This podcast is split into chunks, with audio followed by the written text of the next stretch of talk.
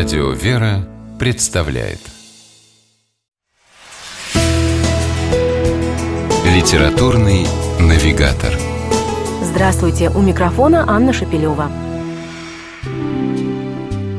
Филолог, лингвист, президент Российской академии образования Людмила Вербицкая в одном из своих интервью отметила, что проповеди патриарха Кирилла можно считать образцом мысли и словесности, и что патриарху присуща тонкая наблюдательность и способность к рассуждениям философского характера.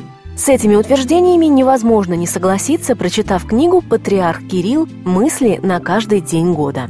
Сборник из 366 цитат патриарха на самые разнообразные темы, совместный издательский проект общецерковной аспирантуры и докторантуры имени Кирилла и Мефодия и Свято-Владимирской православной семинарии в Нью-Йорке.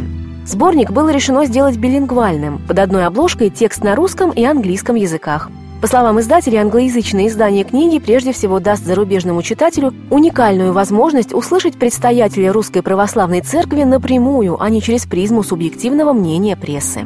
Но главное, и русские, и западные читатели обязательно встретят в сборнике слова и мысли, которые ободрят и воодушевят в трудную минуту, помогут искать ответы на важные вопросы и узнать много нового и интересного о церковной жизни и личности патриарха.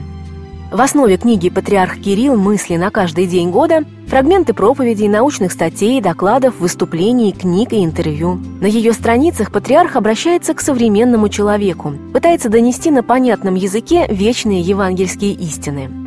В свете Евангелия патриарх размышляет о человеческом предназначении, свободе, идеалах, культуре, нравственности, творчестве, традициях современной молодежи и даже экономике и государственности. И делает это так, словно обращается лично к каждому из читателей. В книгу вошли и самые яркие цитаты из главного миссионерского проекта «Патриарха», его авторской телепередачи «Слово пастыря», благодаря которой многие люди сделали первые шаги навстречу Богу. А сборник «Патриарх Кирилл. Мысли на каждый день года» станет постоянной и надежной поддержкой на этом пути. С вами была программа «Литературный навигатор» и ее ведущая Анна Шепелева. Держитесь правильного литературного курса.